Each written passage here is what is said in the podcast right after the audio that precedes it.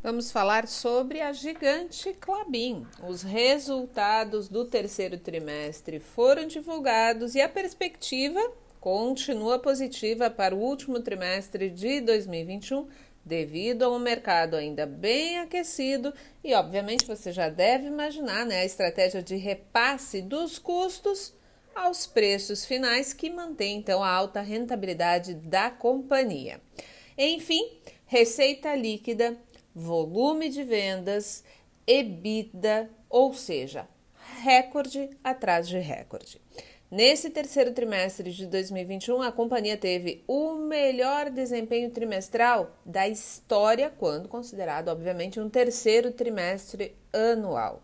E, ao que tudo indica, pelo menos segundo a projeção dos dados do mercado e da própria companhia, o acumulado de 2021 também tende a manter uma alta histórica. E segundo o diretor financeiro e relações com investidores da Clabin, Marcos Ivo, em uma entrevista ao Valor Econômico, 12 ano consecutivo de crescimento de geração de valor, ou seja, do EBITDA. E os números então do terceiro trimestre foram os seguintes: uma receita líquida de 4,36 bilhões de reais. Isso significa 40% a mais do que o mesmo período de 2020 e 7% a mais referente ao trimestre anterior, ou seja, o segundo trimestre de 2021, que já havia sido bastante forte.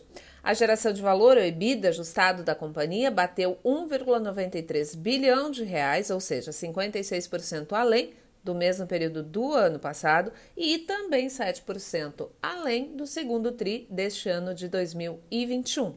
E lá no final, um lucro líquido de 1,09 bilhão de reais. Lembrando que em 2020 a companhia havia apurado um prejuízo de 199 milhões de reais. E veja que o ROIC da companhia bateu 19,8%, exatamente. E o custo de capital da companhia não chega, segundo os materiais divulgados, a 10%. Outro dado muito interessante quando se fala de Clabin, que precisa ser sempre analisado, é a questão da alavancagem financeira.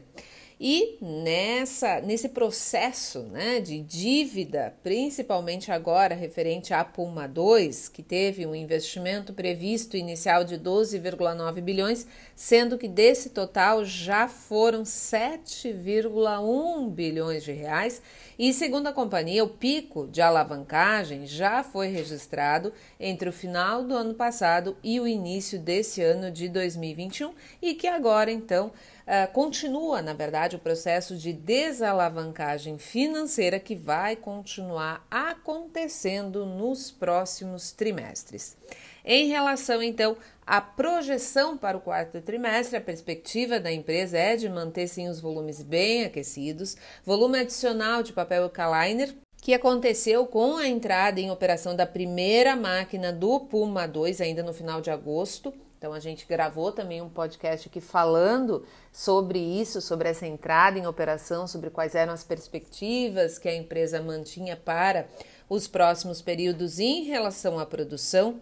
E, claro, a empresa também projeta que essa relação oferta e demanda está bem equilibrada e que ela vai continuar então com essa estratégia de repassar ao preço final o aumento que ela tem nos custos de produção, que é essa pressão da inflação, dos custos, dos insumos que são pagos em dólar dos fornecedores, que são então dolarizados, vão continuar sendo repassados. A companhia diz que fez isso nesse trimestre, no terceiro trimestre, e que vai continuar fazendo, sempre no intuito de preservar a margem da companhia. Falando especificamente dos tipos de produto, então famoso papel ondulado, né? Quem faz conosco lá a monitoria do curso de análise fundamentalista avançado, a gente já falou várias vezes sobre essa questão setorial, sobre os principais clientes, como fazer essa relação, essa análise, né?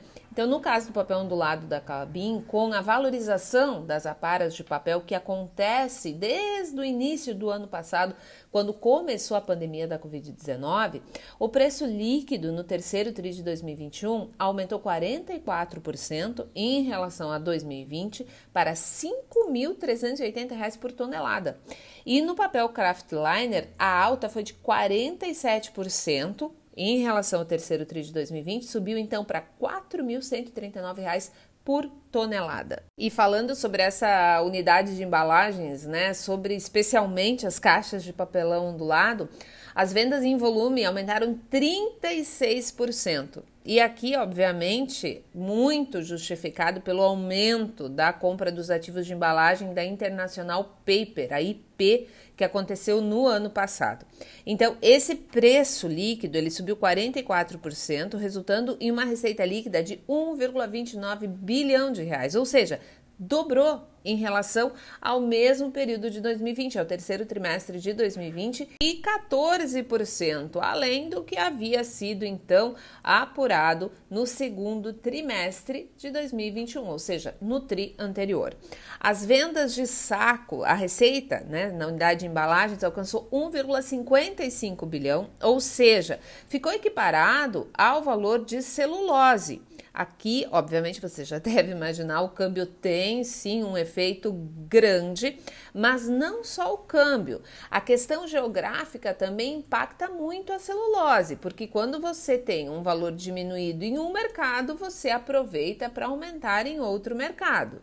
Foi justamente o que ela fez maiores volumes direcionados para a América do Norte e para a Europa. Por quê? Porque lá na China você tinha um preço desaquecido, gradualmente pressionando, pressionando, pressionando, fazendo com que aquele mercado ficasse menos interessante porque estava com uma demanda mais fraca. E você deve lembrar que a gente falou por pelo menos umas duas vezes aqui nas nossas conversas no podcast sobre China e sobre preço de celulose, inclusive falando sobre a Suzano e as projeções dela. Enfim, uh, um destaque também muito importante para você sempre analisar quando se trata da celulose é o custo caixa de produção. Tá? Então, esse custo caixa de produção com os químicos mais caros, ele aumentou. Aqui entra também a questão da inflação e isso acaba afetando bastante a conta. E pôde ser observado aí na divulgação dos resultados uma alta de 24% para 940 reais por tonelada. E em relação ao segundo trimestre de 2021, o aumento então foi de 19%.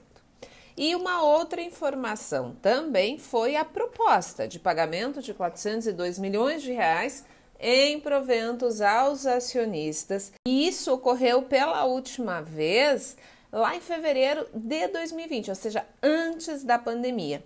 A distribuição de 300 milhões em dividendos intercalares e os 102 milhões restantes em juros sobre capital próprio, já aprovados então pelo Conselho de Administração. Enfim, essas são as últimas notícias aí da gigante da Clabin. Volume de vendas, receita, EBITDA, recordes. E a projeção da companhia é que o balanço anual, ou seja, ao final de 2021, também traga recordes nessas mesmas linhas. Reverteu o prejuízo, apurando o lucro e tem então um mercado aí que ainda está bastante aquecido em relação principalmente ao papelão ondulado.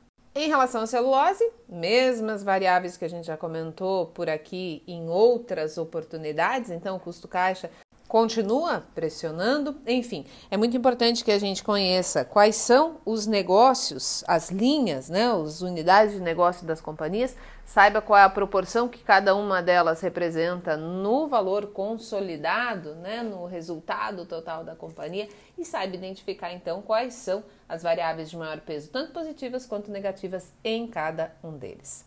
Muito obrigada pela companhia, um ótimo dia e a gente se vê na próxima conversa. Um abraço.